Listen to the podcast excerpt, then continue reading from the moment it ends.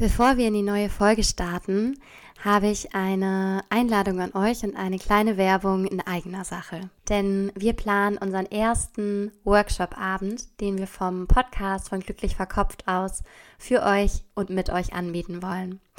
Das Jahr 2023 neigt sich ja langsam, aber ja unumgänglich dem Ende zu. Das bedeutet, es kommt auch so eine ruhigere Zeit, eine Zeit der Einkehr, eine Zeit des Übergangs und dann das neue Jahr. Und wenn ihr uns schon länger folgt, vielleicht letztes Jahr auch schon, dann habt ihr vielleicht auch unsere Folge zum Thema Jahresreflexion gehört. Vielleicht habt ihr das auch für euch selber so ein bisschen gemacht. Wir wollen euch einladen, dieses Jahr mit uns zusammen euer Jahr zu reflektieren, 2023 zu verabschieden und uns dann auf das neue Jahr auszurichten. Uns dafür Zeit zu nehmen, um es einfach auch wahrscheinlicher zu machen, unsere Ziele klar zu haben und auch Schritte in diese Richtung im neuen Jahr gehen zu können. Wenn ihr darauf Lust habt, dann haltet euch auf jeden Fall Sonntag, den 17. Dezember ab 19 Uhr frei. Da wollen wir zwei bis zweieinhalb Stunden miteinander verbringen, online. Das heißt, ganz egal, wo ihr gerade auf der Welt seid, könnt ihr mit dabei sein. Und wir würden uns super, super dolle freuen, euch auch mal kennenzulernen, euch nicht nur als Hörer, HörerInnen zu haben, sondern auch ja, wirklich mal zu sehen und zu erleben. Wenn ihr Lust habt, dabei zu sein, der Abend wird 35 Euro kosten. Meldet euch super gerne auch jetzt schon an unter glücklichverkopft.outlook.de, glücklich mit UE. Dann schreiben wir euch alle weiteren Infos und ihr seid auf jeden Fall up to date. Wir freuen uns schon total, sind super gespannt und wünschen jetzt erstmal ganz viel Freude mit der Folge. Herzlich willkommen bei Glücklich Verkopft, dem Podcast mit drei Kölner Psychologinnen auf der Couch. Hier kriegst du Input und Inspiration aus der Psychologie, um dein Leben und dich selbst besser zu verstehen. Und nebenbei noch glücklicher zu werden. Herzlich willkommen bei Glücklich Verkopft, dem Podcast mit Psychologin auf der Couch. Wir sind Clara, Nora und Wiebke. Ich bin psychologische Psychotherapeutin und die Nora äh, angehende psychologische Psychotherapeutin schon ja auch ziemlich weit in der Ausbildung und genau, wir haben heute wieder ein hoffentlich spannendes Thema für euch und zwar Therapieerfolg. Was sind eigentlich die Wirkfaktoren von Psychotherapie? Und ganz wichtig natürlich wieder, wie könnt ihr das in eurem Alltag nutzen, was man quasi bei vielen Studien rausgefunden hat, wie Psychotherapie wirkt weil wir wollen uns vor allem auf allgemeine Wirkfaktoren beziehen, die jetzt nicht ähm, ein spezifisches Therapieverfahren in den Vordergrund äh, setzen, sondern eigentlich allgemeine Prinzipien, die in der Therapie wirken.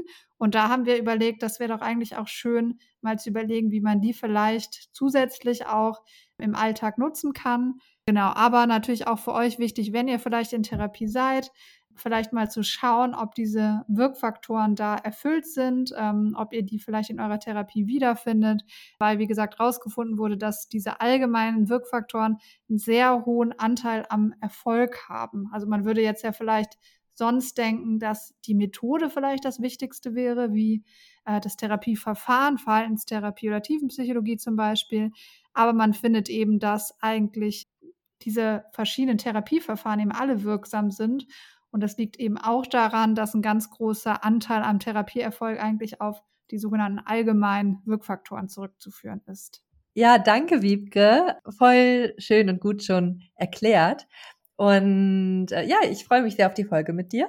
Wir haben hier gerade schon ganz lange gesessen und am Ton gearbeitet. ähm, ja, weil wir hoffen, ja, wir strengen uns da natürlich an, dass die Tonqualität endlich mal besser ist. Ähm genau, weil wir da auch Feedback zu bekommen haben und wir das auch äh, total verstehen können, weil wir da tatsächlich stetig und weiterzuentwickeln, weil wir sind ja leider nicht im technischen Bereich unterwegs und merken immer wieder, wie man seinen Ton mit welchen Geräten und Einstellungen man das verbessern kann. Deswegen, ja, vielleicht diesmal eine besonders gute Tonqualität, hoffentlich.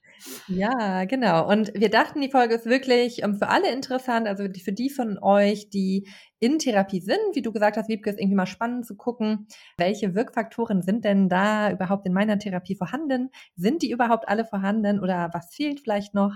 Für die von euch, die angehende TherapeutInnen sind, auch das sind ja einige unserer Hörerinnen. Das ist natürlich auch super spannend, ist ja auch Grundlagenprüfung zu wissen, auch für die Psychologie-Studierenden unter euch. Und auch, wir wollen das eben auch so ein bisschen experimentell einfach mal gucken, damit ihr auch was davon mitnehmen könnt, auch die, die jetzt Therapie nicht so spannend finden, wie ihr das anwenden könnt. Ja, mh, mm, du hast ja gerade schon gesagt, Wiebke, es geht um allgemeine Wirkfaktoren. Das ist vor allem auch, ja, deswegen finde ich es auch so wichtig und auch irgendwie schön für unseren Podcast und auch zu unserem Podcast passend, über das Thema zu sprechen, weil wir in unserem Podcast ja auch ein bisschen uns für eine, ja, ein bisschen für eine Überwindung des Schulenstreits vielleicht einsetzen wollen.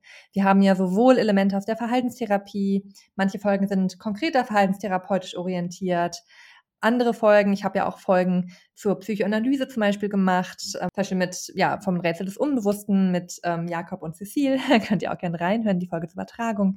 Andere Folgen sind tiefenpsychologischer orientiert. In unseren gemeinsamen Folgen versuchen wir das auch häufig zu verbinden. Und genau dieses Anliegen hatte auch die Therapieforschung von Klaus Grave.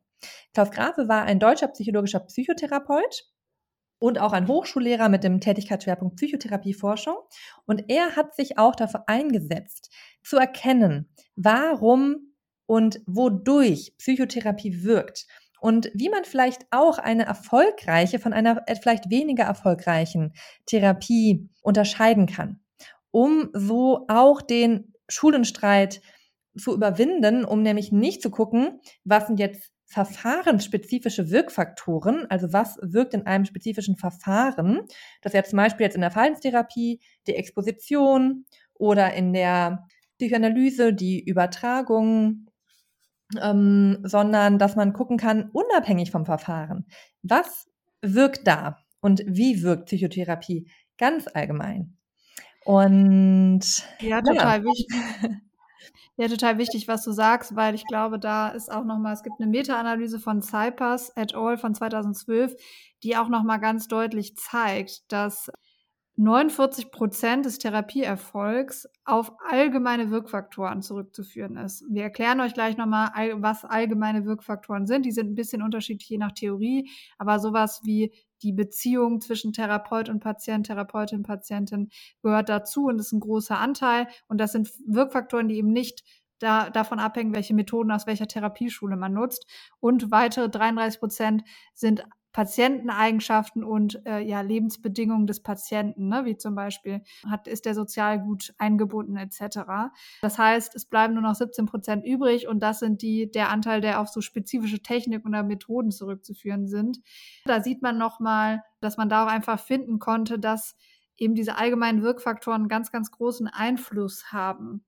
Und deswegen sind die auch so wichtig, natürlich in der Therapie zu realisieren. Und ich finde, man sieht dann auch so schön zum Thema, ja, Schulenstreit, ne, dass man in jeder Therapieform diese allgemeinen Wirkfaktoren auch findet und eben nur mit einer anderen Methode hergestellt. Ne? Also die Verhaltenstherapie realisiert dann diesen Wirkfaktor mit anderen Techniken, aber man kann das quasi auf eine Grund, auf einen Grundfaktor reduzieren. Ne? Wir erklären das gleich nochmal an einem Beispiel und praktisch, aber ich finde, das ne, ist auch schön, da merkt man, dass ja es eben so allgemeine Faktoren gibt, die wichtig sind und dass die Schu jede Schule dadurch aber wirksam sein kann und nicht unbedingt eine besser oder schlechter ist. Ne? Ja, das finde ich auch total schön. Und das sagen wir PatientInnen ja auch häufig oder in der Klinik habe ich das PatientInnen, die entlassen wurden, auch häufig gesagt, dass bei der Suche nach einem Therapeuten zum Beispiel es auch Studien gibt, die sagen, oder die belegen, dass der Wirkfaktor der therapeutischen Beziehung eine höhere Effektstärke hat als der Wirkfaktor des Verfahrens zum Beispiel. Also das ist viel wichtiger zu gucken, wie fühle ich mich mit dem Therapeuten, der Therapeutin, als zu schauen, welches Verfahren mache ich jetzt.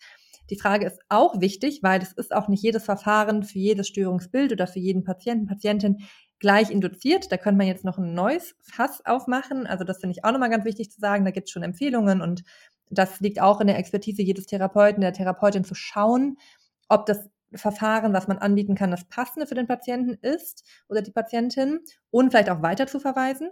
Das auf jeden Fall auch. Aber das beste Verfahren bringt nicht. So kann man vielleicht sagen, wenn die Beziehung schlecht ist, würde ich sagen. Ne, ja, oder? total. Ja, würde ich auf jeden Fall auch so beschreiben. Und das ist ja, wie gesagt, dann auch nochmal belegt mit diesen allgemeinen Wirkfaktoren. Und gerade der den großen, ne, einen ganz großen Einfluss hat dabei eben diese therapeutische Beziehung. Und da ist, das ist ja auch sehr individuell. Ne? Der eine Therapeut ist für den einen passend und der andere ist für den anderen passend. Ne? Und dadurch, dass das subjektiv ist, ist es, glaube ich, sehr wichtig, da auch für sich eben drauf zu achten. Ne? Und dann den auszuwählen, wo man sich auch einfach gut öffnen kann. Wir hatten das unter, ne, wir haben ja eine Folge zu Therapieplatzsuche gemacht und da haben wir das, glaube ich, auch nochmal ganz gut erklärt, ne, mit den verschiedenen Verfahren und wonach man eigentlich einen Therapeuten auswählen sollte oder eine Therapeutin. Und genau, ich glaube, das hilft dann auch nochmal bei dieser Entscheidung. Ne? Und hier nochmal der Hinweis, dass das wirklich auch einen sehr großen Einfluss hat, dass man das in Studien finden konnte, ne? dass die Beziehung ganz wichtiger Einflussfaktor ist. Genau, da bist du jetzt eigentlich ja schon direkt im Thema drin. Hm, wir würden uns euch im ersten Schritt nämlich gerne vorstellen, welche Therapiefaktoren es nach Klaus Grave gibt. Er war nicht der einzige Psychotherapeut oder der einzige Forscher, der sich damit beschäftigt hat.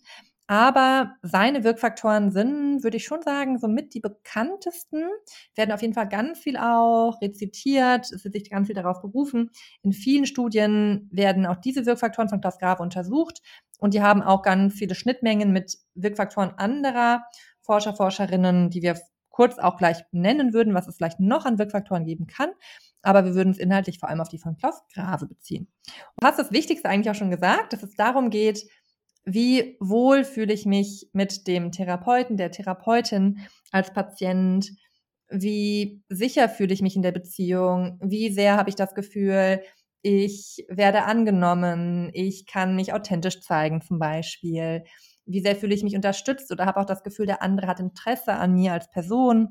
Also das sind ja alles Dinge, die in eine Beziehungsgestaltung reinwirken. Und es ist letztendlich auch so ein Bauchgefühl. Welche Wirkfaktoren gibt es noch? Ja, ich würde vielleicht mal mit der einen, mit dem, mit dem Wirkfaktor der motivationalen Klärung anfangen, weil das vielleicht das ist, was auch ja besonders am Anfang von der Therapie ein wichtiger Baustein ist. Und zwar geht es da eigentlich um ja Selbsterkenntnis im weitesten Sinne, ne? Also dass man versteht, was ne, was motiviert mich, was meine Ziele, meine Bedürfnisse, meine Ängste, also im Grunde ein tieferes Selbstverständnis und auch ein Zusammenhang mit der Biografie zum Beispiel. Ne? Also in der VT, Verhaltenstherapie nennt man das auch Störungsmodell, aber dass man quasi sich selbst besser versteht. Warum handle ich so? Warum fühle ich so? Ne? Wo kommt das her? Und quasi, ja, ne, im Sinne der Klärung eigentlich sich selbst besser versteht, seine Motive, deswegen motivationale, ne? also was treibt mich an, was ist eigentlich das, was ich mit meinem Verhalten zum Beispiel erreichen möchte, ne? was ist eigentlich ähm, das dahinter, was mir wichtig ist zum Beispiel. Mhm, gut, dass du es nochmal gesagt hast. Ganz am Anfang, als ich das zum ersten Mal gehört habe, dachte ich, ach ja, es geht darum, wie motiviert ein Patient ist, was ja auch, auch wahrscheinlich ein Wirkfaktor sicher, also was auch ein Wirkfaktor tatsächlich darstellt, einen anderen, aber dann ein Wirkfaktor auf Patientenseite, die Motivation des Patienten. Und ja, mit diesem Wirkfaktor ist im Rahmen von motivational die, das Warum gemeint, ne, wie du beschrieben hast. Warum handle ich so? Auch in Bezug auf das Problemverhalten. Also wie ist das entstanden? Was sind die Hintergründe?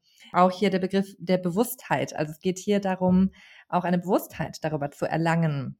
Wer bin ich? Warum verhalte ich mich auf die Art und Weise, wie ich mich verhalte? Warum bin ich in Beziehungen immer so, wie ich bin? Warum habe ich die Gedanken, die ich habe? Ne, so ein bisschen, wie bin ich als Person entstanden? Das zählt da ja auch alles mit rein. Und wahrscheinlich bei der Tiefenpsychologie auch so ein bisschen das Erkennen von inneren Konflikten, oder? Würde da Genau, also die Tiefenpsychologie ist ja auch ein Verfahren, was ja auch über die Bewusstwerdung wirkt. Also es geht auch darum, sich ja vielleicht auch unbewusster Anteile bewusst zu machen. Und das ist natürlich der Bereich der motivationalen Klärung, weil man auch in der Tiefenpsychologie sagen würde, es gibt auch ja eben unbewusste Konflikte und häufig auch dann einen unbewussten Konfliktanteil und der Konflikt wird über das Symptom gelöst. Und wenn wir uns den Konflikt bewusst machen und vielleicht den Konflikt anders lösen oder auch aushalten können, dann kann das Symptom zum Beispiel auch gehen. Hm, genau, also in dem Rahmen ist auch da die motivationale Klärung, würde ich sagen, in der tiefen Psychologie ein ganz, ganz wichtiger Bestandteil. Ja, total. Und in der Verhaltenstherapie gibt es das auch in, wie gesagt, in größerem ähm, Umfang beim Störungsmodell, wo eben wo man sich die Biografie anschaut und schaut, welche Bedürfnisse würden zum Beispiel in der Kindheit weniger erfüllt, welche Strategien hat man damit deshalb gelernt, zum Beispiel um Bindung zu erhalten. Wir hatten da auch mal eine Folge zu Grundbedürfnissen, die sind übrigens auch von Grave, könnt ihr gerne mal reinhören. Ne, da geht es viel darum, so die Bedürfnisebene zu verstehen, aber auch sich wirklich ganz kleine Ausschnitte aus dem Verhalten, also das Problemverhalten, sich ganz genau anzuschauen, indem man schaut, ja, zum Beispiel im Sinne der negativen Verstärkung, warum verhalte ich mich kurzfristig, warum ist das kurzfristig sogar hilfreich, dass ich mich so und so verhalte, was später dann ein Problemverhalten genannt wird. Und was ist aber die langfristige Folge? Ne? Dann analysiert man sehr genau nochmal das Verhalten. Und natürlich auch so Dinge wie Psychoedukation, also dass man eine Störung einfach auch besser versteht. In der Verhaltenstherapie gibt es ja viele Modelle, die auch störungsspezifisch sind. Ne? Also zum Beispiel eine Zwangsstörung, einfach zu verstehen, wie die generell, ne, was generell so Ursachen dafür sind. Und genau, Ne, das mhm. ist so das Thema Problemklärung. Mhm. Okay, was wäre denn noch ein Wirkfaktor? Welchen ich auch ganz besonders gerne mag, ist die Problemaktualisierung. Und damit ist gemeint, dass die Probleme, um die es geht und die verändert werden sollen, dass die innerhalb der Therapie erfahrbar werden. Also das Problem aktualisiert sich und wird auch nochmal gefühlt. Und in der Verhaltenstherapie wäre das beispielsweise ja im Rahmen einer Exposition der Fall. Also ein Patient hat vielleicht Angst vorm Autofahren und dann fährt tatsächlich der Therapeut mit dem Patienten Auto auf der Autobahn und der Patient fühlt die Angst durch, die Angst kommt nochmal hoch und er merkt, die Angst kann vielleicht im Rahmen dieser Exposition dann auch wieder abflachen und hat sozusagen eine Aktualisierung der Angst aber auch erlebt. Also dass man im Gefühl arbeitet. Im Rahmen der Psychoanalyse zum Beispiel würde das dann im Rahmen der Übertragungsprozesse zum Beispiel passieren, indem, also Psychoanalyse ist ja ein Verfahren, was nochmal deutlich regressiver arbeitet als die tiefenpsychologische Psychotherapie. Also hier der Patient wirklich in auch Gefühlszustände reinkommt, die er vielleicht aus der Kindheit zum Beispiel kennt. Zum Beispiel, man fühlt sich vom Therapeuten die ganze Zeit bewertet oder man fühlt sich vom Therapeuten abgelehnt oder nicht gewollt. Und das sind dann ja auch Gefühle, die dann erfahrbar werden. Also auch hier wird ein Problem wieder aktualisiert. Und die Psychodynamik würde ja davon ausgehen, dass auch frühkindliche, unverarbeitete Erfahrungen, Beziehungserfahrungen mit zur Aufrechterhaltung des heutigen Problems beitragen. Und im Rahmen dessen, dass es erfahrbar werden kann und dann in der therapeutischen Beziehung bearbeitet werden kann, dass man korrigierende Beziehungserfahrungen machen kann, dass man auch hier eine Bewusstwerdung überhaupt dieses Musters, ja, ich fühle mich ständig bewertet und das ist aber irgendwas in mir, das macht der Therapeut eigentlich gar nicht. Hm, oder der Therapeut macht es vielleicht auch, reflektiert das aber auch und kann mir das irgendwie spiegeln, weil eben etwas in mir dazu beiträgt oder halt, ja, meine Beziehungsgestaltung diese Beziehung auch inszeniert. Und in, ja, im Rahmen dessen kann ich das eben auch fühlen. Und das ist auch da, jetzt habe ich ganz lang geredet, auch da eine Art von Problemaktualisierung. Ja, total. Also super wichtig, was du sagst, weil das ist ja was, wo man vielleicht auch so ein bisschen ja erstmal Sorge vor hat, ne? weil es ja auch um negative Emotionen geht und man jetzt erstmal denken könnte, ja, Problemaktualisierung, warum soll ich denn mein Problem jetzt nochmal aktualisieren, ne? spürbar machen?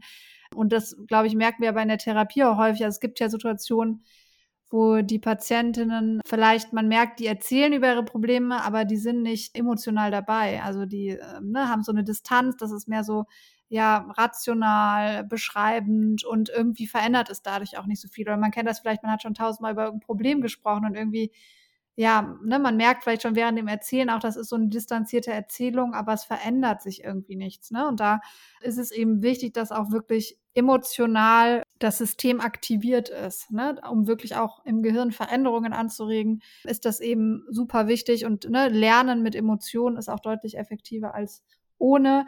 Und ähm, deswegen ist das ein ganz wichtiger ja, Baustein von der Therapie. Und ne, du hattest gerade erklärt, in der Tiefenpsychologie geht es auch viel über die Beziehungsgestaltung, in der VT, Verhaltenstherapie, Exposition zum Beispiel, aber in der VT gibt es ja auch viele dritte Welle-Verfahren, ne, wo man zum Beispiel mit Stuhldialogen, wo man unterschiedliche Anteile von sich selbst, wie zum Beispiel so einen kritischen Anteil oder auch Personen mit einbezieht, also ne, auf einem leeren Stuhl zum Beispiel, dass man sich vorstellt, da sitzt eine wichtige Bezugsperson, mit der man vielleicht ähm, bestimmte Konflikte hat.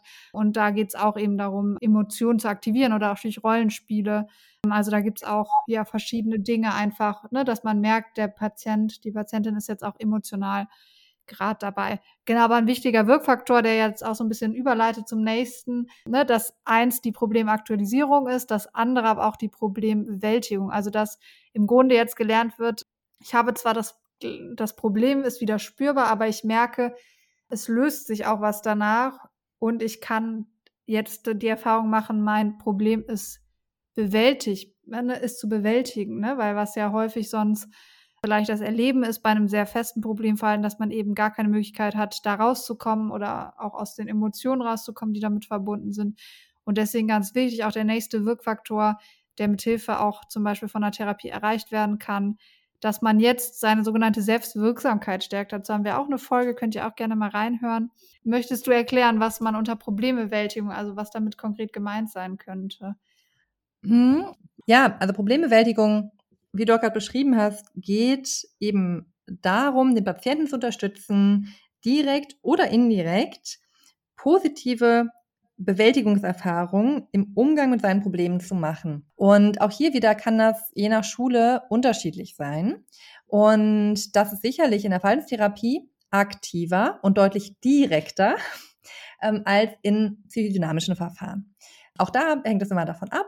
Aber in der Verhaltenstherapie kann das ja wirklich tatsächlich sein. Wir gucken, es ist immer die Frage, welches Problem gibt es. Sagen wir mal, der, der Patient berichtet von Konflikten und dann würde man vielleicht jetzt sagen, okay, wir machen jetzt soziales Kompetenztraining. Wir, also ganz klassisch vielleicht auch, wir machen jetzt mal eine Tabelle und gucken, wie, welche Kennzeichen hat selbstsicheres Verhalten, wie kann ich das im Körper wahrnehmen, woran merke ich es bei der Sprache, etc. Und dann machen wir jetzt eine Übung und üben das ein.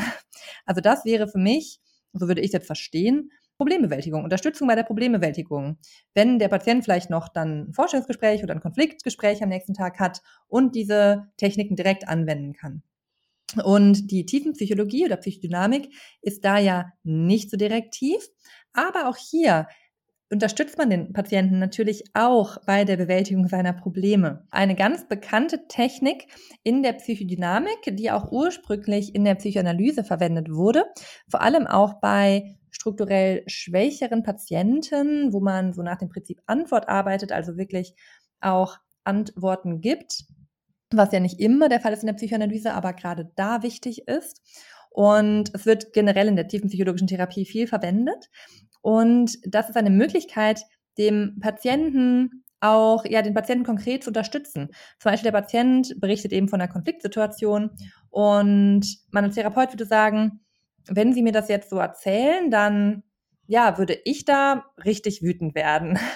Und das könnte man machen, wenn der Patient eigentlich ein Thema mit unterdrückter Wut hat. Ne, vielleicht hat er von einer Situation in der Partnerschaft erzählt, wo der Partner grenzüberschreitend war und er konnte diese Grenze nicht wahrnehmen oder er konnte da auch keine Wut spüren, sondern hat ganz viel Verständnis für den Partner gehabt oder hat generell keinen Zugang zu seinen Gefühlen gehabt. Und dann würde man mit dieser Hilf-Ich-Technik arbeiten um so den Patienten auch daran zu unterstützen, einmal die Wut zu fühlen und vielleicht auch Wut zu äußern. Und das wäre hier dann sozusagen eine eher indirekte Unterstützung bei der Problembewältigung. Auch hier natürlich immer abhängig von dem Problem, welches der Patient mitbringt. Und natürlich bedient sich auch innerhalb vor allem der tiefenpsychologischen Therapie, wo der Therapeut etwas aktiver ist, also in der Psychoanalyse, also wo man etwas konkreter, störungsbezogener, fokusorientierter arbeitet. Da kann man sich ja auf verschiedensten Techniken auch, ja, auch so ein bisschen aus dem breiteren, breiteren Raum bedienen, die eben auch unterstützen können bei Problembewältigung. Ne? Also auch mal Fragen stellen im Sinne von, ne, was, was würde Ihnen denn jetzt helfen? Was brauchen Sie denn jetzt? Auch das ist ja Problembewältigung. Also Problembewältigung, glaube ich, kann ganz, ganz, ganz viel sein in der Therapie. Ja. Ja, super, genau. Ne? Super, dass du da nochmal das Beispiel, ich glaube, ne, das ist was, was man ja, ne, dieses Spiegeln, ne, was natürlich Verhaltenstherapie Therapeuten auch, Therapeutinnen auch machen, aber was ne, nochmal ganz spezifisch auch, weil die Beziehungsgestaltung ja in der Psychodynamik, Tiefenpsychologie ein besonderer Fokus ist, ne, was da auch viel gemacht wird. Und genau in der Verhaltenstherapie auch viel mit ja, konkreten Tipps, Strategien, ne, wie zum Beispiel soziales Kompetenztraining, Kommunikationsstrategien oder störungsspezifischen Strategien, ne, bei einer Zwangsstörung zum Beispiel, wieder zu erlernen, was eigentlich vielleicht Verhalten ist, unabhängig vom Zwang, ne, weil das häufig ja schon so routiniert ist, dass man gar nicht mehr weiß, ah, was ist denn normaler Umgang mit Schmutz zum Beispiel, dass man das wieder erlernt, aber auch konkrete Problemlösestrategien. Also ich habe Problem X, ähm, wie wäge ich Pro und Contra ab und welche Verhaltensstrategien habe ich jetzt zur Verfügung? Ähm, genau, also wie du sagst, dann teilweise sehr pragmatisch und halt verhaltensorientiert auch häufig, ne? Aber natürlich auch, ähm, wie kann ich mit meinen Emotionen anders umgehen, wie Skills zum Beispiel, ne? Also äh, zum Beispiel wie dass man sich Akutstrategien für starke Emotionen ähm, sucht, wie zum Beispiel ein Gummiband am Arm flitschen, ne, um so eine körperliche Erregung zu haben, damit Stress abgebaut wird. Zum Beispiel. Ne? Da gibt's aber wirklich ganz, ganz viele. Und wir hatten so ein bisschen auch in der Vorbesprechung überlegt, dass wir das ja auch in unseren Podcast-Folgen immer so ein bisschen versuchen, dass konkrete Tipps gegeben werden, ne? also dass ihr wirklich konkrete Handlungsstrategien habt. Und ich würde sagen, das ist auch so was Typisches für eine Problembewältigung, dass man einfach weiß, was kann ich anders machen. Und ich glaube, ganz wichtig, dass eben am Ende auch dieses Gefühl von Selbstwirksamkeit, also dieses Erfolgserlebnis, weil manchmal am Ende geht es ja auch darum, dann diese Erfolge auch wieder wahrzunehmen und zu merken, ah, ich kann Dinge verändern, also dass das auch dem Patienten dann wieder, der Patientin wieder gespiegelt wird. Ne? Ähm, also dass man das auch wieder verarbeitet und damit man natürlich auch vielleicht in der Umwelt äh, ein anderes Ergebnis bekommt, sage ich jetzt mal. Ne? Zum Beispiel weniger Konflikte, ähm, neue Erfolge beruflich etc. und damit sich wieder das mhm. Gefühl einstellt, ich habe das Problem bewältigt. Aber ich glaube auch häufig, wenn man, wenn ich so an meine Therapien denke, dieses Gefühl von Kontrolle. Ne? Also es ist ja auch nicht immer, ähm, dass objektiv ähm, keine Kontrolle besteht, ne? obwohl das so sein kann. Man hat zum Beispiel vielleicht den Job verloren, aber häufig ist der erste Schritt erstmal, sich wieder an sich zu glauben, Probleme bewältigen zu können. Und dann geht die ko konkrete Problembewältigung häufig deutlich leichter. Und ähm, ne, da natürlich konkrete Erfahrungen zu machen, aber auch dieses Gefühl von Selbstwirksamkeit zu stärken. Ja, mm, und wobei, also ich gerade dachte gerade auch nochmal, wo du gesprochen hast, dass hier, glaube ich, tatsächlich ein Unterschied besteht zwischen den Schulen, zumindest in Ansätzen, weil das ja schon, würde ich sagen, ein Unterschied ist, dass die Verhaltenstherapie noch schneller auf die Problembewältigung geht und vor allem auch auf das Problem lösen geht. Und die Tiefenpsychologie, würde ich sagen, mm, oder vielleicht so, ähm, das habe ich auch mal woanders ähm, gelesen, dass das Objekt, an dem gearbeitet wird, häufig ein anderes ist in den Therapieverfahren, weil die Verhaltenstherapie guckt sich das Symptom an und guckt, wie kann ich das Symptom bewältigen, was hilft dabei. Und die Tiefenpsychologie guckt sich an, wodurch ist das Symptom entstanden und wie kann ich daran arbeiten. Also zum Beispiel jetzt im Bezug auf Beziehungsgestaltung oder auf Persönlichkeitsstrukturen. Ähm, und ähm, ich habe vielleicht zum Beispiel ein Thema mit Nähe und Distanz und, oder ich habe ein Thema mit unterdrückten Aggressionen und die wirken sich als Depression aus, weil ich dann die Aggression gegen mich richte zum Beispiel. Und dann wäre jetzt ähm, indirekte Unterstützung bei der Problembewältigung auch schon, dass der Patient mehr in das Spüren seiner Aggression zum Beispiel kommt. Ähm, das wollte ich aber gar nicht sagen, sondern ich wollte eigentlich sagen, dass in der Tiefenpsychologie wir uns auch oft das Problem, ähm, wir haben ja auch mehr Stunden zur Verfügung und das Problem uns häufiger nochmal länger angucken, ohne direkt etwas verändern zu wollen, um damit nochmal mehr die Funktion der Symptomatik zu verstehen. Das ist ja in der tiefen Psychologie so ganz stark die Annahme, die Symptomatik hat eine Funktion. Eine Funktion für zum Beispiel die Lösung von unbewussten Konflikten. Und die ist erstmal wichtig. Die ist erstmal eine Überlegungsstrategie in dem konkreten Moment. Und wir wollen erstmal verstehen, warum der Patient dieses Symptom entwickelt hat, weil das Symptom hat eine Funktion. Und deswegen wirkt es manchmal so für PatientInnen auch, auch aus PatientInnen-Sicht, dass mh, mm, so dieses, ja, irgendwie, ich rede die ganze Zeit nur in einer Stunde und es passiert ja gar nichts Konkretes. Und ich möchte jetzt konkrete Tipps. Also das ist oft, wie PatientInnen auch in tiefenpsychologische Therapie kommen und was die dann auch manchmal sagen. Und deswegen ist tiefenpsychologische Therapie auch was ganz anderes als zum Beispiel Coaching oder als Beratung oder so. Und trotzdem wirkt aber auch, also das ist, finde ich, wichtig an den Wirkfaktoren, die sind ja schon unspezifisch, auch in der tiefen psychologischen Psychotherapie unterstützen wir den Patienten bei der Problembewältigung. Nur manchmal vielleicht etwas indirekter. Wobei es auch direkt möglich ist, aber auch hier würde man ganz genau gucken, bei welchen Patienten man direkt unterstützen, bei welchen vielleicht indirekter und warum. Hm, also auch Thema Kontrolle hast du gerade gesagt. Je nach Patient haben Patienten auch ganz unterschiedliche Ausprägungen. Also manche sind vielleicht so, dass sie sich eher unterwerfen, wo dann vielleicht eher das Aktivkontrollübernehmen gefördert wird. Andere eher sind dominanter, übernehmen, vielleicht wollen alles kontrollieren, wo vielleicht eher das Kontrolle abgeben wichtig ist. Also es ist ganz, also vielleicht ein bisschen komplexer, weil man eben nicht nur am ersichtlichen Symptom sozusagen arbeitet. Ja, ja total. Das ist nochmal, nochmal ein Unterschied ne, zwischen Verhaltenstherapie und Typenpsychologie. Ne, dass in der Verhaltenstherapie auch symptomspezifisch oder störungsspezifisch gearbeitet wird. Und das, glaube ich, ja dem Patienten, der Patientin häufig das Gefühl gibt, ähm, ja irgendwie direkt am Problem oder am Symptom anzusetzen. Und ich glaube aber, ne, was du beschreibst, dass man in der Verhaltenstherapie durch die dritte Welle Verfahren viele Möglichkeiten hat, auch nochmal spezifischer, ja, biografisch zu arbeiten, aber auch, ähm, ja, ein Verständnis für Emotionen nochmal genauer zu kriegen. Genau, aber das ist durchaus ein, ja, ein Unterschied, ne, dass die Problembewältigung vielleicht in der Verhaltenstherapie einen größeren oder zumindest einen konkreteren mhm. Rahmen einnimmt, ne, als in der tiefen Psychologie. Aber ich finde, ne, die, die Herangehensweise, die du auch beschrieben hast, ne, erstmal wirklich gut die Funktion zu verstehen ähm, und das erstmal auch ja als Bewältigung, als Überlebensstrategie, die mal auch ja erfolgreich war, gelernt wurde, ne, sonst äh, wäre sie nicht da, ne, obwohl das auch in der Verhaltenstherapie so gesehen wird, aber vielleicht wird der Fokus, ähm, also wie lange man sich und wie intensiv man ja. sich damit beschäftigt, ist einfach anders. Ja. Und okay, das wäre auch diese motivationale Klärung. Ne? Also wenn ja. ich jetzt überlege, warum schiebe ich jetzt meine Dinge auf? Warum muss ich jetzt den Herd immer kontrollieren?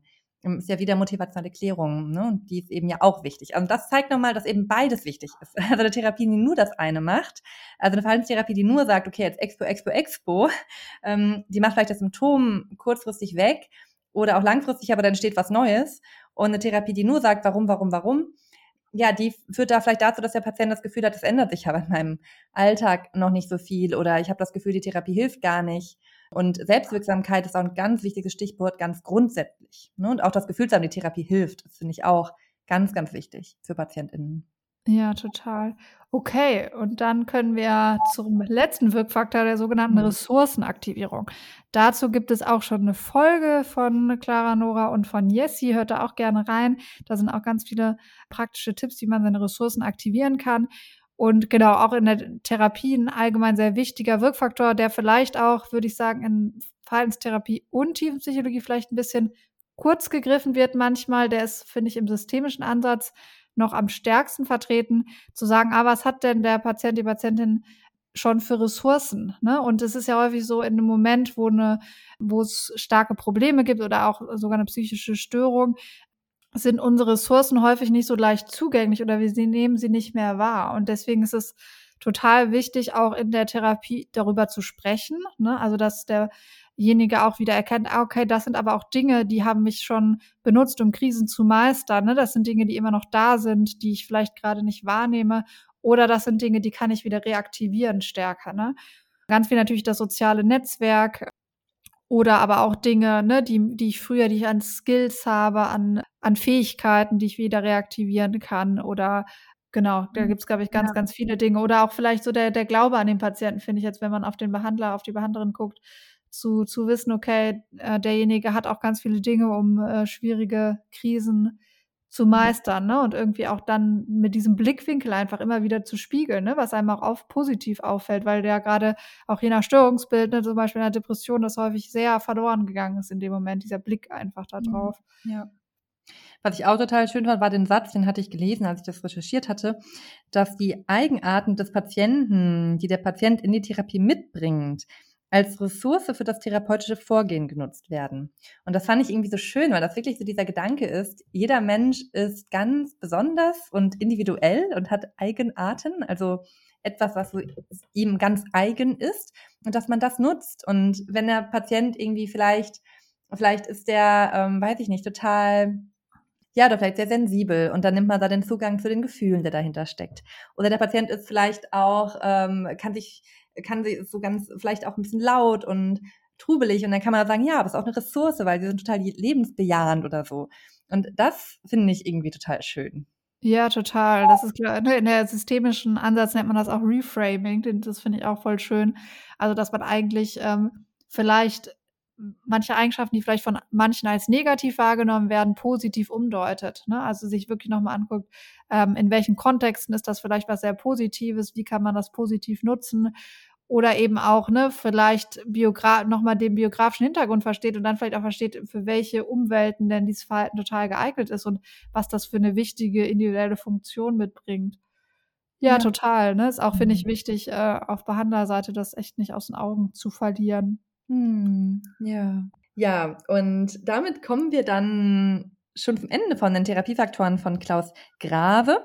Hm, aber nur damit ihr es einfach mal gehört habt, es gibt eben auch noch andere therapeutische Wirkfaktoren, die auch in Studien untersucht werden und wie man auch erklären kann, wie Therapie wirkt. Und es kann zum Beispiel auch sein, dass auch Affektregulation, also mit dem Umgang mit Emotionen, den zu erlernen und zu stabilisieren, auch zur, also erklären kann, wie und warum Psychotherapie wirkt, weil man das da ja macht. Oder dass auch eine Abschwächung sozialer Isolation in Therapie stattfindet, dass man da einfach ja Kontakt hat, ne? wahrscheinlich hier auch eine Überschneidung zum Wirkfaktor der Beziehung, dass jemand, dass der Patient aktiv teilnimmt an der Therapie, also auch sich selber einbringt, dass wenn das passiert ist, auch die Wirkung der Therapie mit erklären kann, dass Selbstreflexion gestärkt wird. Aber ihr merkt auch hier schon, oder auch, das ist vielleicht noch ein spannender Faktor, dass so eine neue Narration des Selbst stattfindet. Also, dass man so sich selber und die eigene Geschichte, die eigene Lebensgeschichte in einen anderen Kontext bringt oder sich nochmal besser versteht. Ne, aber ihr merkt ja auch, dass es auch nicht so abzugrenzen von den anderen Wirkfaktoren und deswegen, ja, es wird sich auch einfach ganz oft auf diese genannten Wirkfaktoren, die wir nochmal detaillierter erklärt haben von Klaus Grave, berufen. Ja. Vielleicht noch ein Modell, ähm, auch kurz anreißen von Olinsky und Howard von 1988, das allgemeine Modell der Psychotherapie, was auch nochmal benennt, dass ja das Zusammenspiel von dem Behandlungsmodell des Therapeuten, also ne, welche Therapieschule und welche Idee hat er, wie er eine bestimmte Störung behandeln möchte, der Störung des Patienten, wie gesagt, da aber auch immer die Passung. Ne? Das hatten wir auch schon mal gesagt, dass manche Störungsbilder zum Beispiel vielleicht eher mit der Teampsychologie noch erfolgreicher behandelt werden können, etc. Und in Interaktion mit der Person des Patienten, also Persönlichkeitseigenschaften des Patienten, aber auch therapiebezogene Merkmale, wie zum Beispiel Therapiemotivation oder Selbstwirksamkeitserleben und die Person des Therapeuten mit ihren therapiebezogenen Merkmalen und personalen Merkmalen, ne, dass da eine Passung sein muss und dass die Therapeutenmerkmale auch noch so ein Faktor sind, der einen Einfluss haben kann. Mhm. Genau, ja, also auch zum Beispiel, das finde ich auch ganz spannend, zum Beispiel auch die Empathie. Also Empathie und Wertschätzung auf Therapeutenseite ist ein ganz wichtiger Wert Wirkfaktor. Das hat mit die höchste Effektstärke auf Therapeutenseite, wenn man sich jetzt nur die Faktoren innerhalb des Therapeuten, der Therapeutin anguckt. Oder auch, wie sehr der Therapeut als Heiler wahrgenommen wird. Und auch das hängt zusammen mit der Erfolgserwartung des Patienten. Und hier auf Therapeutenseite ist es auch ein bisschen, dass eine Erfolgserwartung induzieren können. Also wenn du als Therapeut in der Lage bist, beim Patienten das zu schaffen, dass der denkt, ja, die Therapie wird wirken, hm, das trägt zum Therapieerfolg bei. Total, finde ich auch tatsächlich wichtig. Also das ist auch was, was ich in meinen Therapien nutze, ähm, ne, dass ich am Anfang natürlich je nach Störungsbild und realistisch ne, darlege oder je nachdem, wie lange die Störung besteht, aber dass ich durchaus ne, nochmal betone, dass ich da eine gute Prognose sehe, ne, dass ich da schon viele Patienten, Patientinnen hatte, die denen das sehr geholfen hat. Ne? Also dass man das wirklich ähm, auch sagt und natürlich glaube ich auch, wie überzeugt man dann in dem Moment von sich oder von der Therapie ist. Ne? Das glaube ich, wichtig und das eben auch zu spiegeln. Es gibt aber auch eine Meta-Analyse von Baskin et al. von 2003, die auch nochmal verglichen hat, wenn man jetzt ein therapeutisches Setting, also mit wirklichen Psychotherapeuten, zu, mit supportiven Gesprächen, also äh, wo man versucht, die strukturellen Bedingungen gleichzuhalten, wie ein professioneller Raum, ne, professionelles Auftreten, aber quasi ähm, derjenige nicht psychotherapeutisch ausgebildet ist. Und da hat man tatsächlich gefunden, dass auch diese supportiven Gespräche gute Effekte zeigen ne, und auch gar nicht so weit entfernt von denen von der Psychotherapie, wie gesagt, bei dieser einen Meta-Analyse. Und das, finde ich, zeigt auch nochmal eben, wie wirksam auch diese allgemeinen Wirkfaktoren sind. Ne? Und die mhm. und einfach dieser, dieser Setting, wo man eben ähm, jemandem gegenüber sitzt, der sich empathisch wertschätzend mit den eigenen Problemen mhm. auseinandersetzt, eine Beziehung, eine Sicherheit anbietet. Und häufig ist es ja so, dass man auch als vielleicht nicht ausgebildeter Psychotherapeut das Problem irgendwie erkunden würde, über das Problem sprechen würde, Tipps geben würde Und deswegen ne, gibt es da tatsächlich auch, ja, viel Erfolg schon, ne? was vielleicht uns auch so ein bisschen dahin führt, dass wir ja überlegt haben, in der Folge euch auch mitzugeben, wie ihr vielleicht diese Wirkfaktoren, wie wir jetzt vorgestellt haben, für euch nutzen könnt. Manche sind vielleicht in Psychotherapie und können da nochmal für sich schauen, ob sie das Gefühl haben, diese Wirkfaktoren sind erfüllt oder vielleicht auch nochmal merken, ah, da und da wäre vielleicht schön, wenn ich da nochmal einen Fokus drauf lege. Nimm aber auch, und das finde ich, zeigt auch wieder, dass verschiedene Hilfsangebote hilfreich sein können. Ne? Wir hatten ja auch in der ähm, Folge zur Therapeutensuche nochmal versucht, so das ganze Hilfsnetzwerk darzustellen. Ne? Und da finde ich es auch ganz wichtig, es gibt ja auch zu verschiedenen Problemfeldern, wie wenn es um Paarkonflikte geht oder wenn es um berufliche Themen geht, es gibt ja häufig spezifische Anlaufstellen und ich glaube, ne, dass, die können auch schon ganz, ganz viel helfen. Oder eben Coaching, eine Beratung etc. Genau, aber wir können ja jetzt nochmal darstellen, was ihr vielleicht an, wir hatten uns überlegt, ob wir das an einem Beispiel machen, ähm, und zwar vielleicht am Beispiel Verlustangst, weil wir gedacht haben, das ist ein Thema, was wir auch schon in Hörernachricht bekommen hatten, dass euch das interessieren würde. Wir würden das auch nochmal ja, als separat. Mhm. Ich wollte sagen, gibt es ja auch schon eine ah, Folge zu. Hört auch gemacht, rein. Ne? Mhm, genau, also noch eine ganze Folge, ganz ausführlich. Ja, aber wir dachten trotzdem mal das Thema, glaube ich, auch wirklich häufig angefragt wurde, dass wir uns das nochmal angucken. Genau, dass wir uns das nochmal zu zweit angucken. Ne? Vielleicht äh, habe ich ja noch ein paar andere Inputs. Ja. Genau. Und ne, unsere Überlegung war, dass ihr vielleicht nochmal äh, separat mit uns jetzt überlegen könnt, ähm, wie man das äh, praktisch für euch umsetzen kann, ohne dass ihr vielleicht gerade einen Psychotherapieplatz habt und wie man es vielleicht auch auf Alltagsprobleme anwenden kann, die nicht direkt eine behandlungsbedürftige mhm. äh, psychische Störung sind.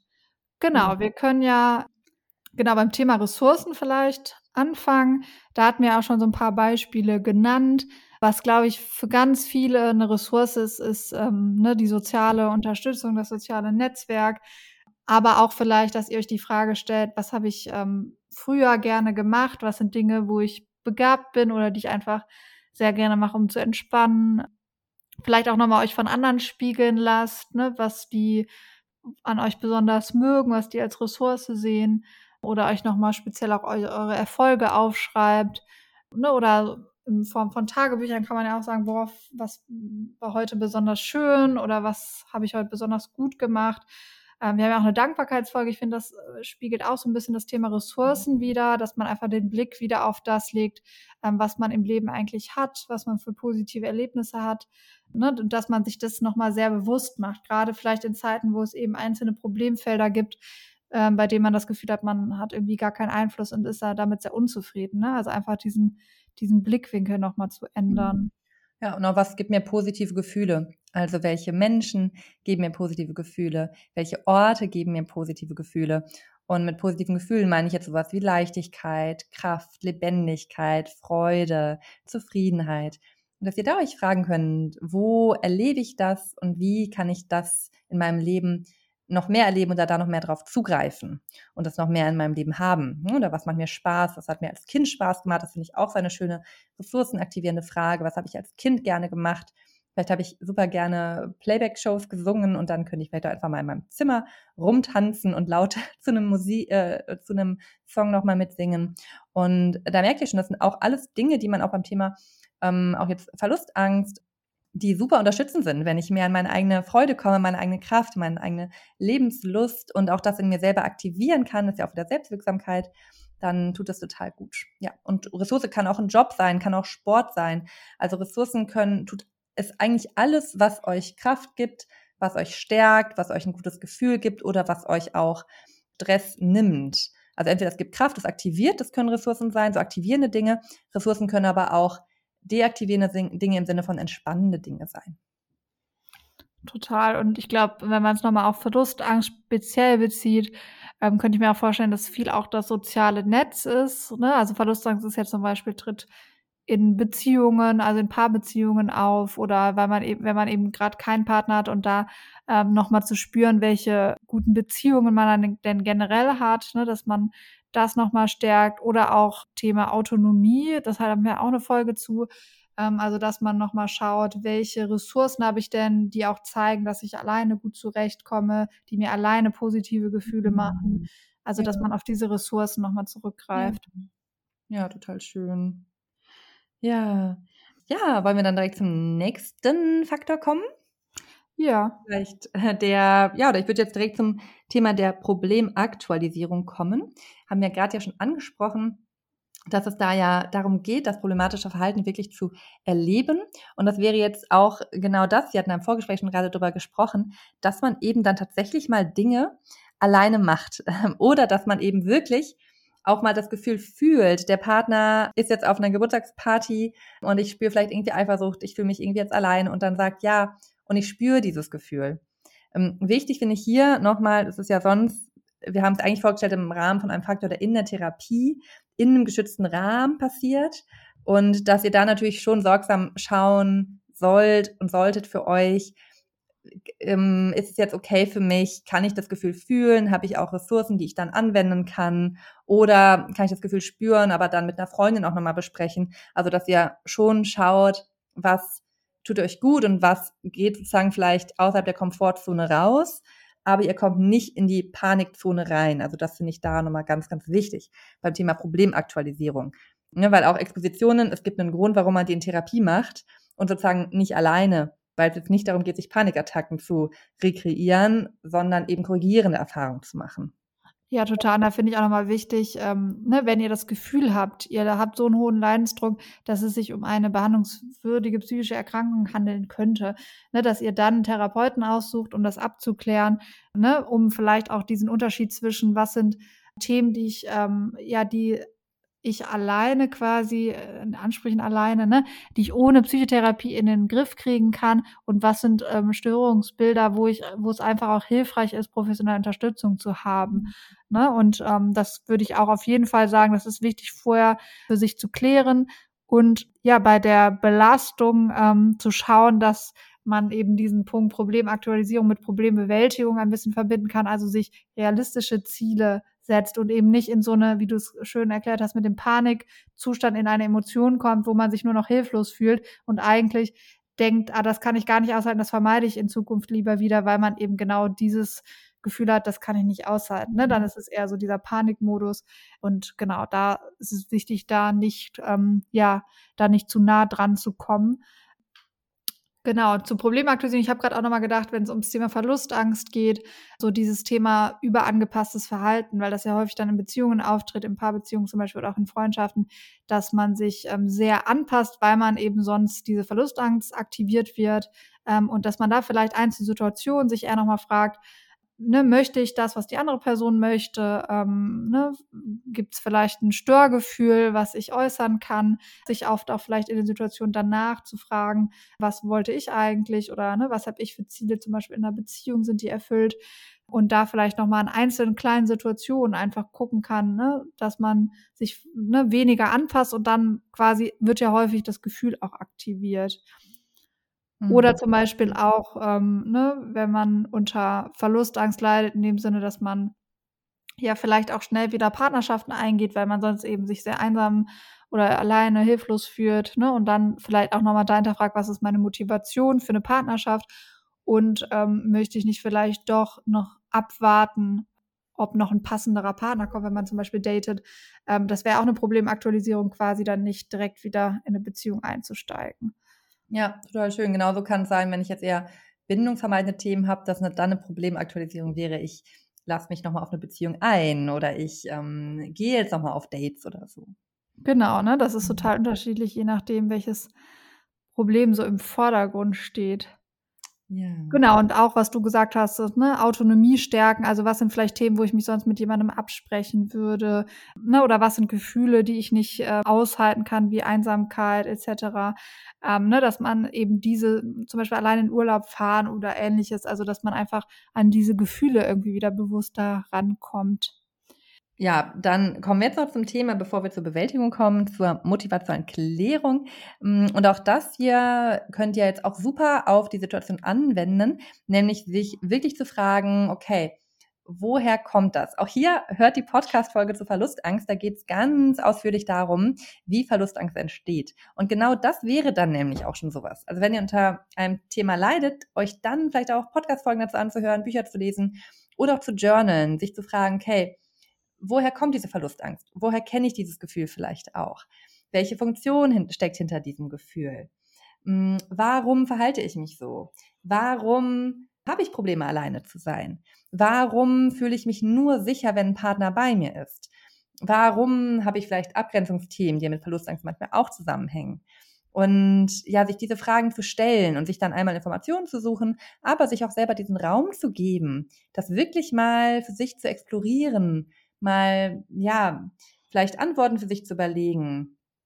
Und so kann man auch den Aspekt für sich selber ein bisschen schon, ja, bearbeiten. Ja, total wichtig. Und ich glaube, das ist ja was, was wir auch in allen Podcast-Folgen versuchen, dass wir am Anfang erstmal relativ intensiv auch erklären, was sind mögliche Ursachen. Ne? Also ähm, was können biografische Hintergründe sein. Ne? Also da geht es natürlich auch häufig um das Thema, was sind eigentlich meine Erlebnisse und ne, wie bin ich, warum bin ich vielleicht jetzt so, wie ich bin.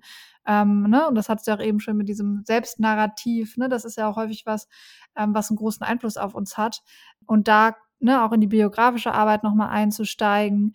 Und ne, mir fällt auch da gerade dieses Stefanie Stahl, da gibt's ja auch diese Handbücher, ähm, wo man zum inneren Kind, wo man nochmal sehr biografische Erlebnisse auch nochmal, da gibt's auch Workbooks, also ne, viel auch, es gibt ja viele Bücher auch, wo es sehr spezifische Fragen gestellt werden, ne, nach bi wichtigen biografischen Ereignissen zum Beispiel. Genau, und natürlich auch, wie ähm, du schon gesagt hattest, ja, Folgen zu finden äh, von Podcasts zum Beispiel, die genau dieses Thema ähm, anwenden, ne? weil das ja häufig doch auch sehr themenspezifisch ist.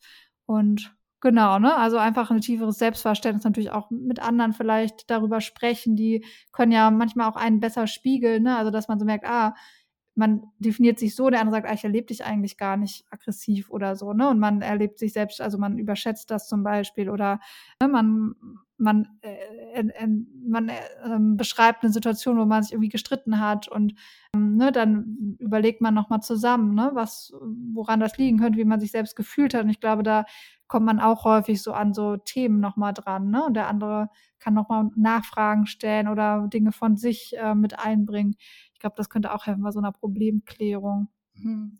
Man würde aus psychodynamischer Sicht, hm, oder ist mir jetzt irgendwie doch wichtig auch nochmal zu sagen, es gibt aus psychodynamischer Sicht ja auch unbewusste Anteile. Das heißt, da würde man sagen, das ist schon auch begrenzt, weil es gibt Dinge, die sind uns nicht bewusst, die sind uns auch aus einem Grund nicht bewusst und Abwehr ist auch funktional. Und da muss man sozusagen erstmal Therapiearbeit machen und vielleicht auch langfristigen Prozess haben, damit die mit der Zeit bewusst werden können. Dachte ich gerade auch nochmal. Ähm, aber man kann eben trotzdem schon, trotzdem schon die Dinge machen, die man eben machen kann. Ja, wollte ich einfach gerade nochmal sagen, dass man vielleicht nicht alles, alles, alles ganz alleine machen kann. Sonst gäbe es ja auch, sonst wäre Therapie ja auch hinfällig. Aber dass es eben trotzdem schon ganz viel gibt, was man alleine machen kann. Ja, auch nochmal voll wichtig, ne? Gerade mit diesen Unbewussten, dass man das auf jeden Fall im Kopf hat, ne? Dass man manche Dinge auch für sich ähm, ne, einfach nicht weiß und das vielleicht aber, wie gesagt, auch eine wichtige Funktion hat, dass man vielleicht bei sich erstmal so einen Widerstand wahrnimmt, ne? Oder merkt, ja, da und da merke ich auch irgendwie, dass ich emotional da gar nicht so dran komme, ne? Aber das durchaus auch ernst nimmt ähm, und ja, für sich so ein bisschen einordnen, wie du sagst, ne? Klar, in der tiefen Psychologie, Psychodynamik ist es nochmal ja deutlich komplexer auch mit der Problemklärung dadurch, ne? Weil das, mhm. ähm, weil ja klar, unbewusst ist ja per Definition unbewusst. Okay. Ja, dann vielleicht schon zum letzten Wirkfaktor, Problembewältigung, obwohl Beziehung haben wir auch noch nicht, ne? Ja, genau. Beziehung, wobei ich dachte, bei Beziehungen ist es, finde ich, auch irgendwie schön, nochmal zu sagen, ja, es ist halt nicht Grund, nicht ohne Grund ein Wirkfaktor in der Therapie, weil die therapeutische Beziehung ist ja wirklich etwas, was man in dieser Art und Weise im Leben sonst nicht hat, weil es diese wirkliche Kontinuität ist. Und du siehst eine Person einmal die Woche über einen langen Zeitraum. Diese Person bringt dir ab, ähm, so, also bedingungsloses Interesse sozusagen entgegen. Also die interessiert sich einfach mal für dich ohne eigene Anteile dabei zu haben, das ist ja so der Unterschied, ähm, sondern die nimmt ihre eigenen Motive, Bedürfnisse raus und es geht nur um dich. Und das ist ja schon was ganz, ganz, ganz Besonderes. Ja, total. Das würde ich auch sagen. Und ich glaube, das ist ja auch so ein ganz, ganz großer Wirkfaktor, ne? dass man eben das Gefühl hat, auch man kann vielleicht Dinge erzählen, die man in anderen Beziehungen weniger erzählen kann, weil man eben vielleicht auch mehr Angst hat, was passiert, vielleicht sich mehr schämt. Genau, und eben diese besondere Beziehungsgestaltung, dass es eben nur um die eine Person geht ähm, und dass man dadurch auch wirklich sich zum ersten Mal vielleicht viel Raum nehmen kann. Ne? Und das ja dadurch was, ja, was wirklich Besonderes hat, was ähm, schwierig ist, so im Alltag herzustellen. Ne, man könnte natürlich sagen, es ist wichtig ähm, im Alltag, wenn man jetzt keine äh, krankheitswertige Störung hat für eine Psychotherapie, trotzdem Beziehungen zu pflegen, wo man sich eben auch mit seinen Problemen sehr öffnen kann, wo man ähm, sich unterstützt fühlt, verstanden fühlt, überhaupt zu schauen, habe ich Beziehungen, wo ich ne, über meine Probleme sprechen kann. Ne, und dass man sagen kann, okay, wenn das eben im Leben fehlt, dass das ja eine, schon eine wichtige Funktion hat. Ich glaube, das ist aber allgemein. Ne? Das ist jetzt nicht auf diese, nicht speziell bezogen mit diesen Wirkfaktoren, sondern ich glaube, das ist was, was die meisten auch so erleben. Ja, aber das finde ich auch wichtig, irgendwie gut zu sagen, dass man schon, wenn man jetzt versucht, okay, wie kann ich irgendwie diesen Wirkfaktor praktisch ableiten, auch ohne Therapie, dass man da sagt, ja, Beziehung ist wichtig. Und Beziehung, wir, wir heilen in Beziehungen. Also wir können in Beziehungen so viele heilsame und korrigierende Erfahrungen machen.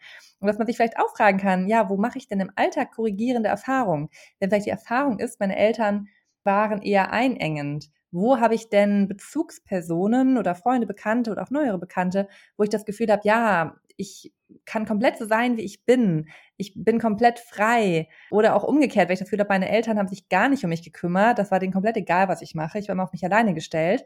Wo habe ich denn die Erfahrung von? Da interessiert sich jemand für mich. Da kümmert sich jemand um mich. Da umsorgt mich jemand.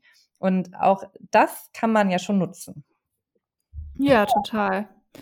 Okay, dann kommen wir schon zum letzten Wirkfaktor nochmal bei den praktischen Umsetzungen, zwar Problembewältigung. Ähm, da können wir vielleicht nochmal bei unserem Beispiel bleiben, weil ich glaube, da ist es auch wieder sehr, sehr vielfältig, ähm, wie jetzt eine konkrete Problembewältigung aussieht. Würden dir da praktische Tipps, du kannst ja auch, du hast ja auch die Folge gemacht, vielleicht fällt dir auch noch was ein, was du in der Folge als Problembewältigung genannt hast. In der Folge ging es vor allem eben auch um die Funktion dahinter und die würde ich sagen, war vielleicht auch eher so ein bisschen breiter gefasst, dass man eben schaut, was liegt dem zugrunde und wie kann ich daran arbeiten. Und das sind Dinge, die du ja auch schon aufgegriffen hast. Also zum Beispiel ein Thema von mangelndes Selbst. Wenn ich nicht richtig weiß, wer ich bin und was mich ausmacht und einen Partner brauche, um mich an dem orientieren zu können und um mich dann selber zu spüren, indem ich mich über den Partner spüre, dann wäre auch so ein Punkt, ja, das eigene Selbststärke auszubilden. Was sind meine Interessen? Was sind meine Hobbys? Was macht mich aus? Eigenen Projekten nachgehen, selber Dinge zu entscheiden, Entscheidungen treffen, wirksam werden, hm, sich über Werte Gedanken zu machen, über Wünsche und Träume. Also das alles sind Dinge, die zum Beispiel da schon jetzt an dem Thema ansetzen würden, wenn der Hintergrund von Verlust ist ein unzureichend ausgebildetes eigenes Selbst zum Beispiel. Und das kann man sicherlich noch auf andere Bereiche beziehen. Ne? Wenn es eher sowas ist wie, ich habe ein Autonomiethema, also ich habe Angst vor Autonomie, weil ich vielleicht gelernt habe, dass es abgestraft wurde von meinen Eltern. Also, dass die zum Beispiel gar nicht wollten, dass ich eigene Entscheidungen treffe, weil die dann eher mit Traurigkeit oder mit Wut reagiert haben, wenn ich etwas gemacht habe, was die nicht wollten. Dann wäre das Thema, da erstmal sich das anzugucken, das wahrzunehmen, das zu fühlen und dann immer mehr den Handlungsspielraum zu erweitern, indem ich auch mal Dinge mache, die die andere Person nicht gut findet und die aber meinem Bedürfnis entsprechen, also Bedürfniskommunikation, ähm, Grenzen setzen, dazu gibt es ja auch eine Folge und ähm, darin dann sich selber zu unterstützen. Also hier wäre dann aktive Problembewältigung, okay, wie kann ich Grenzen setzen? Zum Beispiel die Folge zu hören, zu Grenzen setzen. Oder Bedürfnisse kom kommunizieren. Dann vielleicht sich zu überlegen, wie kann ich das jetzt ausdrücken, sich das vielleicht mal aufzuschreiben, vielleicht mit der Freundin auch mal ein Konfliktgespräch durchgehen. Also das wären jetzt hier Dinge, die mir da zum Beispiel gerade so ganz spontan einfallen würden. Ja, voll. Ich glaube auch, das ist ein super vielfältiges Thema. Ne, man könnte jetzt auch ähm, überlegen, Verlustangst ist ja häufig vielleicht auch so eine emotionale Hilflosigkeit, dass man das Gefühl hat, man kann mit den eigenen Emotionen nicht gut alleine umgehen. Man braucht irgendwie immer so eine Sicherheit bei der Bindungsperson.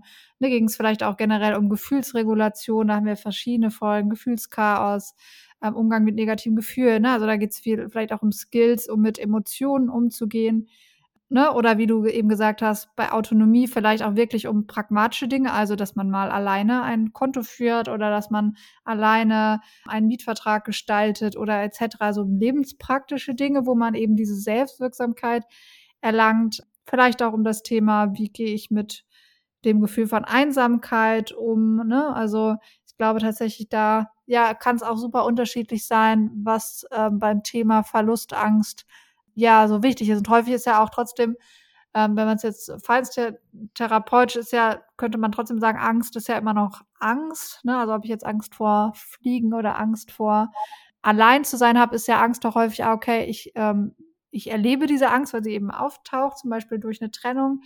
Und ich erlebe aber auch, ich kann mit diesem Gefühl umgehen und wenn ich es nicht vermeide, schwächt es sich auch wieder ab. Ne? Also auch so diese reine, ja, ne, diese reine Theorie von, also man sagt auch Habituation dazu, das Gefühl einfach mit der Zeit nachlassen ähm, und dass es auch darum geht, eben destruktive Verhaltensweisen vielleicht eher abzubauen, ne? wie zum Beispiel ja vielleicht Drogen, um sich von dem Schmerz abzulenken oder ungesunde Beziehungen zu führen und dass es dann auch viel darum geht, ja diese Vermeidung quasi abzubauen und zu merken, okay, doch, ich kann mit diesem Gefühl letztendlich doch umgehen. Es passiert nichts Schlimmes, es passiert nicht das, was mein Gefühl mir suggeriert, wie zum Beispiel, dass ich äh, total hilflos bin vom Gefühl vielleicht, aber in der Realität merke ich doch, ich kann doch existieren, auch ohne Partner und das quasi auch eine Form von Problembewältigung ist. Genau. Okay.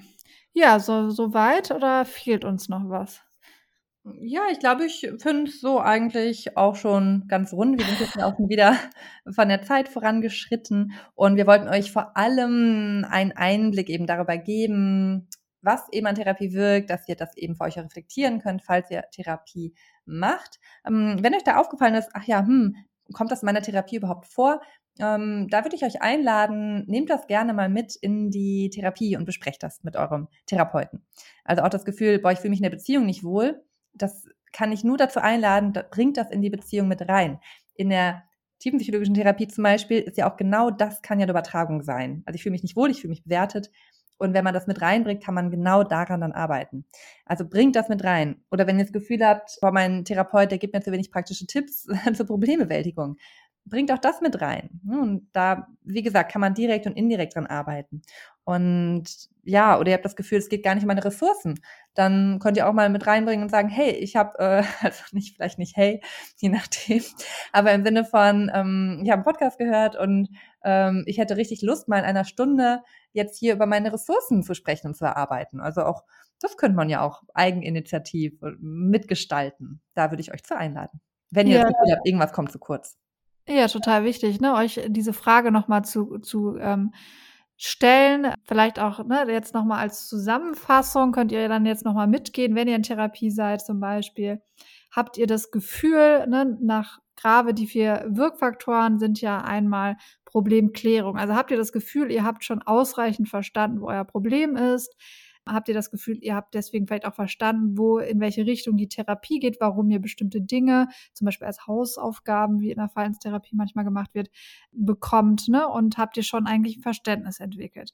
Der zweite Punkt, den wir angesprochen hatten, die Problemaktualisierung. Also habt ihr das Gefühl, dass ihr auch in der Therapie emotional aktiviert seid? Habt ihr das Gefühl, dass ihr vielleicht sonst im Alltag in Form von Übungen in Problemsituationen aktiv reingeht?